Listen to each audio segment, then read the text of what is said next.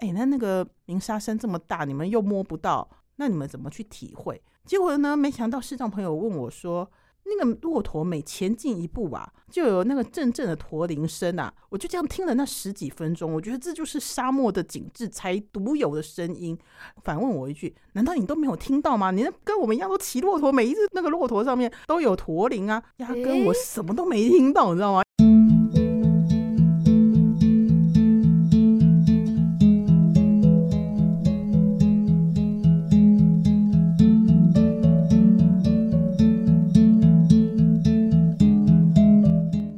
游是一种国民的运动，不管是海内外，每个人都非常喜欢旅游。而且啊，旅游可以让我们增广见闻，增加知识哦。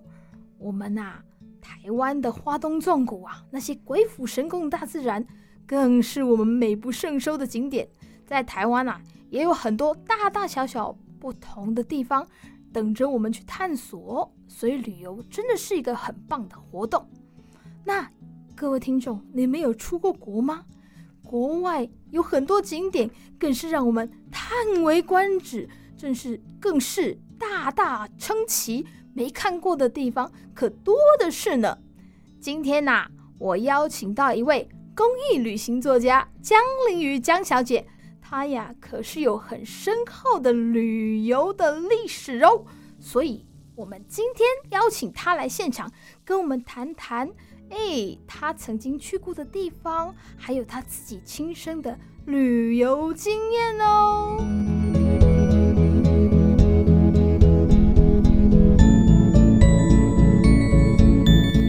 这里是 Podcast 忙里偷闲，我是主持人淘气小杰。哇，各位听众，我们准备要开启我们的世界观哦，因为今天邀请到一位非常不简单的。公益旅行作家江玲雨江小姐来到现场，欢迎江小姐。听众朋友，大家好，我是林瑜。哇哦，今天邀请到你真的是非常的开心诶，因为我听说哇，这位江小姐多才多艺哦，不只会写书、写歌，哇，而且还为公益做了很多的努力。大家一定很想知道细节哈、哦，不要着急，不要着急。但是呢，我们要从原点开始说起。那我们就从江小姐的一些学经历开始聊起，好吗？嗯，没有问题的。嗯，我毕业于台湾艺术大学的广播电视学系。那因为其实，在读大学之前，原本我最早我是读商专、重油气专哦，那时候是念商科，可是本人对数字实在是不太在行啊，所以那个时候其实就有发现自己对写作是有兴趣的。所以那时候毕业了三年之后，我才进入大学就读。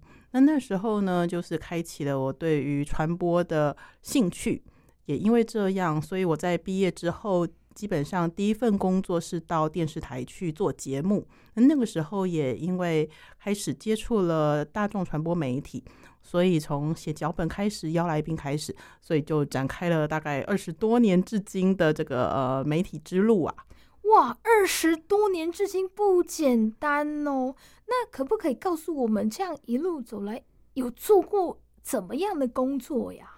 嗯、呃，我最早的工作就是在大爱电视嘛。那那个时候其实呃做的是素食节目跟医疗节目，素食跟医疗，对对对对，对。所以其实像呃最早的时候印象非常深刻，就是在 SARS 期间。对，那个时候时间很辛苦，很辛苦。对对对，没错。然后之后就哎，蛮跳痛的，就开始做素食节目。对，就是吃素的素。哦、对对对。那那个时候呢，其实也因为跟很多的师兄师姐们在一块哦，所以那个时候基本上也种下了一个做志工的启蒙种子。对，所以后来，对对对，所以那个时候，当我离开了电视台之后，我就进入了一些财经媒体、平面媒体，开始做财经记者。那在做记者的过程当中，业余的时间，我就开始从事公益服务。哦，业余的时间从事公益服务很不简单呢。其实很多人哦，都是呃听到我做志工啊，第一个反应就是说：“林瑜啊，你真的非常的有爱心。”可是我不瞒大家讲啊，其实那个就是我的休闲娱乐。哦，对对对，我其实并不觉得说呃我有多大的爱心，倒是我反而觉得说我在做志工的过程当中，基本上让我看到了更多不同的世界。因为我第一个接触的就是算公益团体嘛，那就是一些身障朋友。那我发现，在跟他们相处的过程当中呢，我得到非常多的自信跟快乐，所以也就这样子一路就做到现在。我我再回溯到刚才的一些问题吼，是那你说以你在啊电视台，比如说有一些脚本啊，或者是一些嗯，嗯作品的创作，是有没有一些？呃，可不可以跟我们说一下？呃，有出过怎么样的作品呢？哦，其实因为那个时候在做的是现场的呃美食节目嘛，所以那个时候基本上就是访一些呃营养师啊，还有一些厨师这样子。嗯、对，那因为其实电视台的工作非常的繁忙，而且包括那时候我也经常待在剪接室里面，嗯、那所以我就会觉得说有几乎没有自己的时间啦。对，那那个时候其实自己个性也比较内向，其实没有还没有像现在这么的 外放。对对对，所以那个时候就会开始思考，就是说，哎，我是不是可以在写作方面会比较符合自己的个性？对，所以可是那时候呢，其实自己也相对单纯很多啊。我那时候刚去平面媒体的时候，其实基本上。我以为我应征的叫采访记者，我以为是坐办公室。我我那时候还连采访编辑等于记者这个，我我是完全都不知道的。是对，所以就是有一点算阴错阳差的踏上了记者之路。真的哦，对对对，所以 算是一个呃莫名的巧合吧，很可爱的巧合哎。对对对，那也因为就是开始呃，因为要聊，就是跟应该说跟受访者约，所以就会觉得说，哎，自己个性上面开始有一些不同的。对对对，因为受访者不可。能没事说，哎、欸，我就是你要的受访者，是是是，对，要自己去挖掘，对对对，所以那个时候也开始做了一些个性上的转变。那其实那时候，呃，我真正现在就是会有一些书籍的作品呢，其实也算是因为从二零零五年那一年哦，我去了肯亚，非洲的肯亚。对非洲哎、欸，肯亚、欸。对对对对对，那时候我跟朋友去自助旅行哦。那回来了之后呢，我就自己 DIY 了照片，还有一些文字，然后就做成了一本书。然后那个时候呢，我就觉得说，哎、欸，我觉得能够成为一个旅游作家该有多好。对，而且有这种的长才的感觉吼。对对对，然后那个时候基本上我还在电视台服务嘛，是，所以那个时候我就。等于是还没有进入真正的平面媒体的时候，我就开始觉得想要当作家这件事情。对，所以就是有点误打误撞，是其实是希望能够成为作者，所以先去当了记者这样子，所以是刚好倒过来。那我觉得就是老天对我真的也蛮好的，就是我真正离开了呃电视台之后，真正开始做。财经记者这件事情是二零零七年，但是我二零零九年的时候就已有机会，就是可以出自己的书这样子。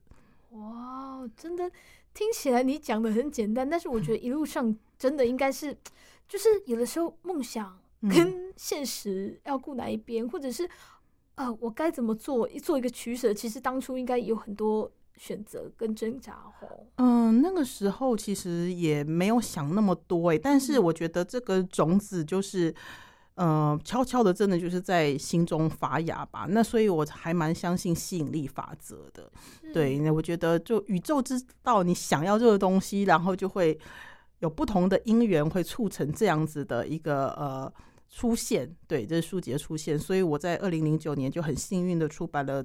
人生的第一本书就是听听老板说什么。哇，恭喜恭喜哟！嗯、这本书听众有没有兴趣啊？想不想搜寻一下呢？哎、欸，我听说你有的书已经绝版了。哎、欸，基本上我觉得现在的书。可能大部分都绝 版了，是是是是。不过大家如果真的有想要去看的话呢，其实可以到图书馆去找，对，可以去借阅找找看，可以增加那个阅读量，但是又不用花到钱，是真的太棒了，是是是，是，真的我。而且我听到就是呃江小姐的声音啊，其实说真的，嗯、我觉得人因梦想而伟大，就是你有一个目标，嗯、一个想法，你有想做的事情，是，所以你慢慢的会一步一步的实践它。对，你看，如果 人没有梦想，其实咸鱼一条，死鱼一条，真的 就是蒙蒙渺而过一生，真的不知道该怎么办。但是我觉得，你看，你就有自己一套想法，嗯、而且我觉得，像在生活当中，慢慢的去开发你想做的事情，比如说那一次的肯亚，嗯、一定给你很多启发。哦，对啊，我觉得，嗯，因为自己比较跟一般的女生不太相同哦，就是 我很喜欢去一些很原始的古文明国度。所以越是原始的地方，就是越能够吸引我去造访。因为我自己本身身体状况真的没有办法力行，但是那些比如说古埃及啊、古印度、嗯、那些那些文物，什么的泰姬玛拉马哈林啊、泰国的，你就会觉得那些东西都好有丰富的神秘感，就是很想去探索。那透过电视，当然还是有很长的一段距离，是真的很想现场，就是哇，站在他前面，哇，赞叹一声，嗯，这东西有多么伟大。哦，对，你讲到埃及哦，我那时候在二零零二年的时候，你有去哦？有，我去了埃及，哇对对对。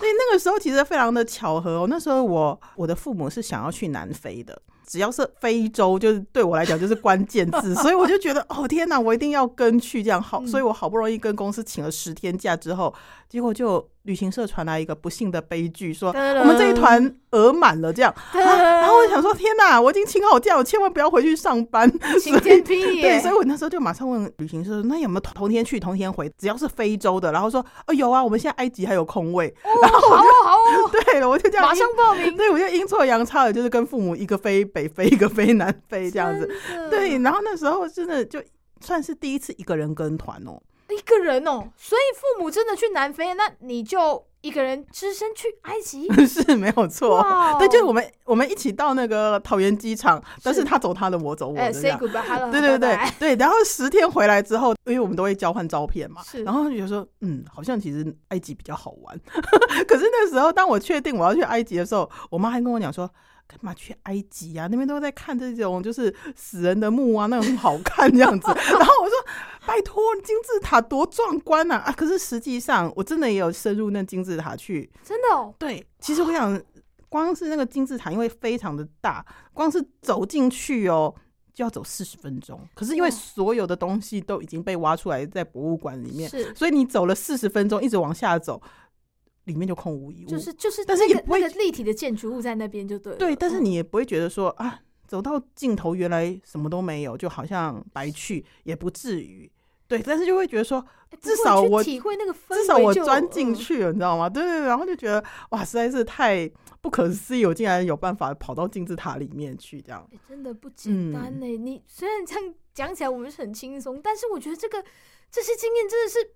哎，没有勇气是没有办法到达的耶。因为其实有一些国家，其实真的，呃，第一个比较落后，或者是一些环境会比较呃糟糕一点。像那边的气候就好了，呃，你看一定是非常热哦。家人回来第一句话有没有说？哎，你变黑了。其实我我觉得我每一次去不同的古文明国家回来的第一句话，不管。是不是父母啦？就是所有朋友都发现我会变黑这件事，因为我都是去一些比较冒险性比较大的地方，对，然后就是那个地形地貌都是比较原始的地方，所以呃，我自己奉行的原则就是趁年轻的时候先从远的地方开始，所以。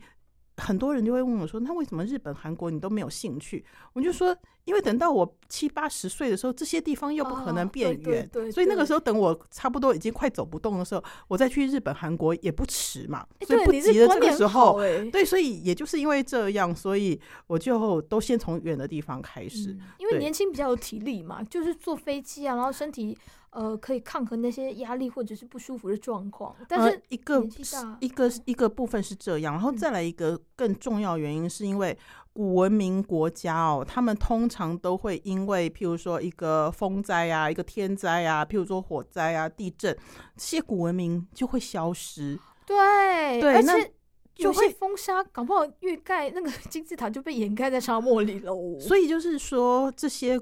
古文物其实他们要不见的速度基本上是非常难以预料的。对对，那可是相较于譬如说呃纽约啦、东京啦、伦敦啊这些地方，你不管什么时候去，你都可以看到最新的资讯，所以我就会觉得越是时髦、越是时尚了的城市，对我来讲，就是它一样有一一定的吸引力。但是至少在我去旅行的顺位上，我就不会在这个时候立刻列为口袋名单当中。对，也所以也就是因为这样，所以本人就先从很远的地方开始。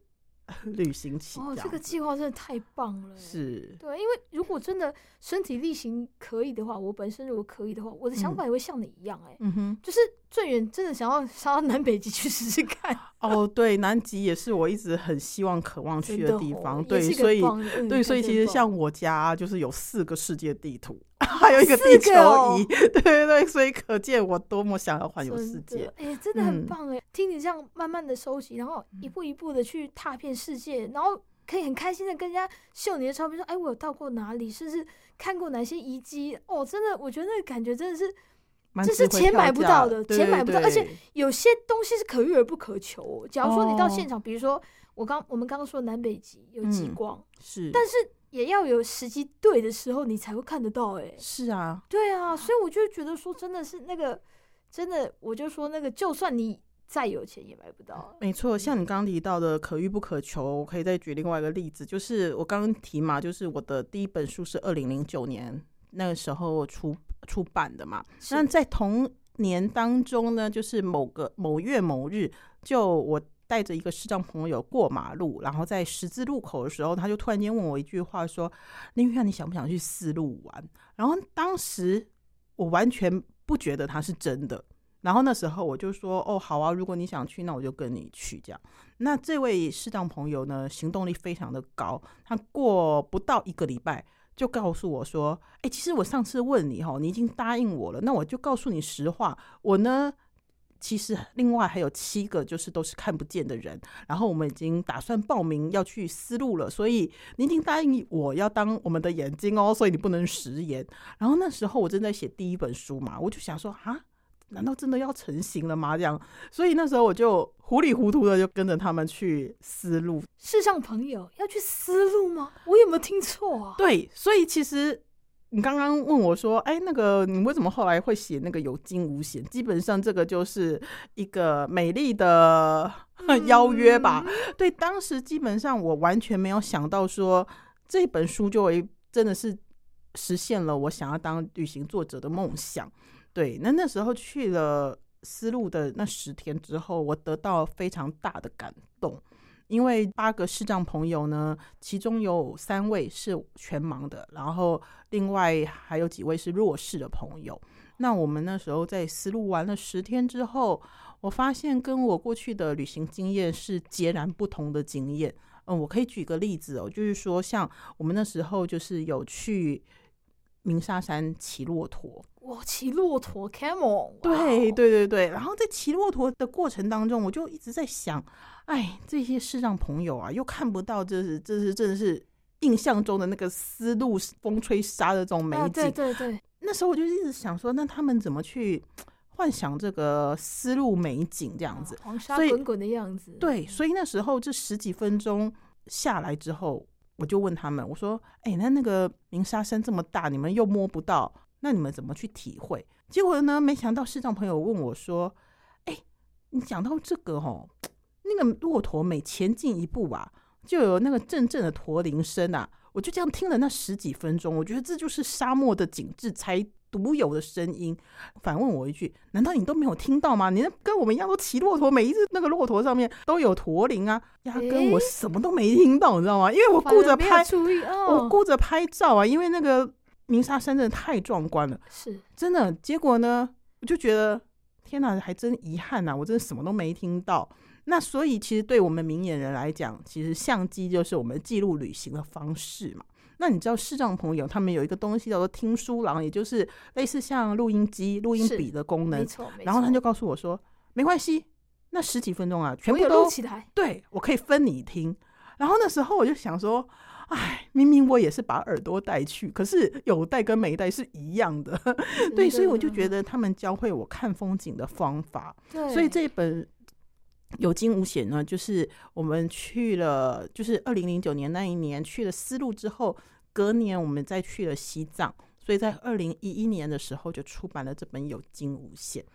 哇，还去西藏哦？对，我们隔年去西藏，因为那三位全盲的视障朋友就告诉我说：“哎、欸，我们已经去了丝路吼，那我觉得下一趟西藏应该也不难啊，那不然 我们再一起去行不行？这样。”然后他就告诉我说：“哎、欸，我蛮想去那看看那个珠峰大本营。”我想说。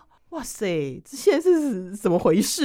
是 对，所以我真的也就二话不说，就是隔年就带他们就是冲向珠峰大本营去了。哇，太棒了！哇，刚才听到江小姐所提到的丝路跟西藏，我相信大家还是意犹未尽吼。可是因为我们节目的时间啊不够用啦，所以啊一定要锁定这个礼拜天。晚上九点十分到十点，汉声广播电台听见阳光的心跳会有更完整的播出哦。想听丝路西藏之旅吗？不要错过哟。